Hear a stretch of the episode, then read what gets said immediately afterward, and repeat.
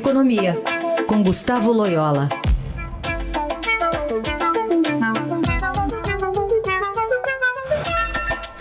Oi, Loyola, bom dia. Bom dia. Queria colocar aqui em pauta uma discussão que deve ter força nessa semana, por uma decisão do Supremo que deve também decidir em breve se estatais podem dispensar funcionários sem motivação formal, um processo que corre há mais de 20 anos, né? Lembrando que hoje as dispensas só ocorrem por justa causa ou, ou por programas de incentivo à demissão e aposentadorias. E nessa mesma toada, tem uma, claro, os sindicatos, né, estão falando em risco de perseguição, mas também na Câmara é, há uma discussão sobre salário de servidores, né, até para a prorrogação do auxílio, é, do auxílio emergencial é, no país. É, a, a questão do, do, funcionarismo público, né, de, de, funcionários de estatais, tem engessado o orçamento já faz tempo, mas parece que chegou numa, numa situação bastante urgente de se tomar uma decisão, né? Ah, exatamente. Essa, essa é uma questão assim, que tem é, sido bastante séria do ponto de vista do setor público como um todo, né? E, e aí tem duas questões, né? A primeira é que é, há uma, uma certa inflexibilidade é, nas normas que regem o funcionalismo e, e que impede uma gestão uh, melhor é, dos recursos humanos. Né? Então, há uma dificuldade de, é, é, por exemplo, ter uma gestão em que se dê incentivos é, corretos para os funcionários. Ah, então, muitas vezes, é, é, funcionários acabam é, se acomodando, enfim. Ou seja, não, não, não, não, não se consegue, inclusive, premiar né, os funcionários que se destacam é, nas suas atividades. Né?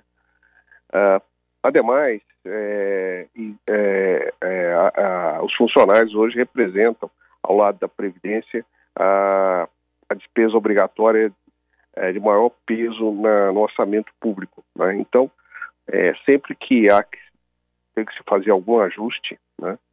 é, não existe hoje a possibilidade, por exemplo, de, é, de você, é, é, por exemplo, de, dar licença para os funcionários, redu reduzir temporariamente a folha, enfim. Então, é preciso de uma legislação que, ao mesmo tempo, proteja, né, é, os funcionários e, e os é, blindem, é, os blindem contra é, perseguições políticas e tal, é, e que, por outro lado, é, dê flexibilidade de gestão, né? No caso do Banco do Brasil, a coisa para mim parece um pouco mais, deveria ser um pouco mais simples, né? É, porque nós estamos falando aí de uma sociedade de economia mista, é, portanto, uma, uma, uma empresa que é que tem capital majoritário estatal, mas que é, se organiza de acordo com regras né, é, de empresas privadas, concorre no mercado né, de, com empresas privadas, com bancos privados e tal. Então, é, é deveria é, exatamente seguir as mesmas regras do ponto de vista trabalhista. Né? Então, a legislação trabalhista brasileira, ela já, a CLT, é, já estende a proteção suficiente aos trabalhadores, né? De, em geral, trabalhadores, inclusive, da iniciativa privada. Então, não vejo razão para que os, os é, funcionários do Banco do Brasil, seletistas, né, que têm todos os benefícios da CLT, 13 terceiro salário, enfim, uma série de benefícios, FGTS e tal, é, é, não possam também seguir as mesmas regras, né, é, no que tange a demissão imotivada, né, que, claro, é indenizada pelo, pelo empregador, né. Então, é uma decisão importante do Supremo, vamos ver como é que vai se inclinar a Corte, né.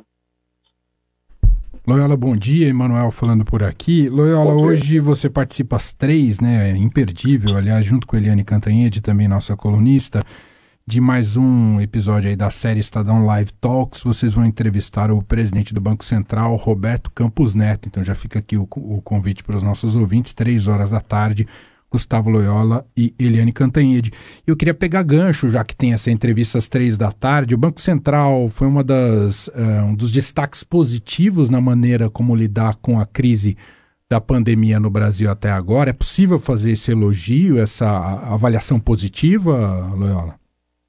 Sem dúvida. É, é, meu juízo, o Banco Central foi aí é, dos órgãos do governo um destaque, né, em termos de resposta à crise. Eu diria até, eu diria até que, vamos dizer assim, do ponto de vista das respostas é, do lado econômico, né, do governo, foram é, bastante positivas e, e, muito alinhadas com o que foi feito no resto do mundo, né? Então, é, tanto a, a, parte monetária, a questão do crédito, isso sob a responsabilidade do Banco Central, mas também outros programas que tiveram é, transferências de renda, como é o, corona, o chamado Corona Voucher, né? É, a, a, redução dos encargos é, trabalhistas é, e, e, previdenciários tempor, temporariamente para aliviar as empresas, né? É, programas que tiveram garantias do Tesouro.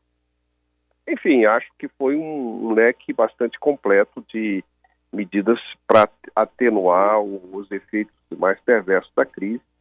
Acho que o governo agiu bem e o Banco Central, particularmente, é, acertou muito, né? Então, acho que, acho que é, inclusive na própria política monetária, né? A redução dos juros e tal. Acho que, é, assim, a depender do Banco Central, a economia brasileira se recupera é, mais ou menos rapidamente da crise.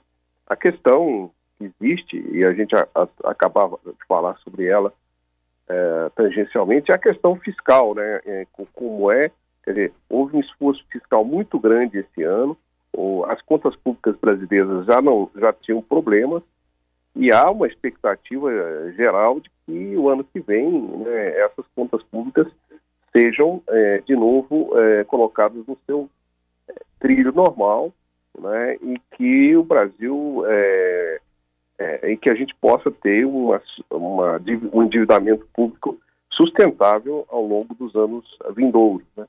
Então, é, enfim, o Banco Central realmente atuou muito bem e merece, e merece elogio.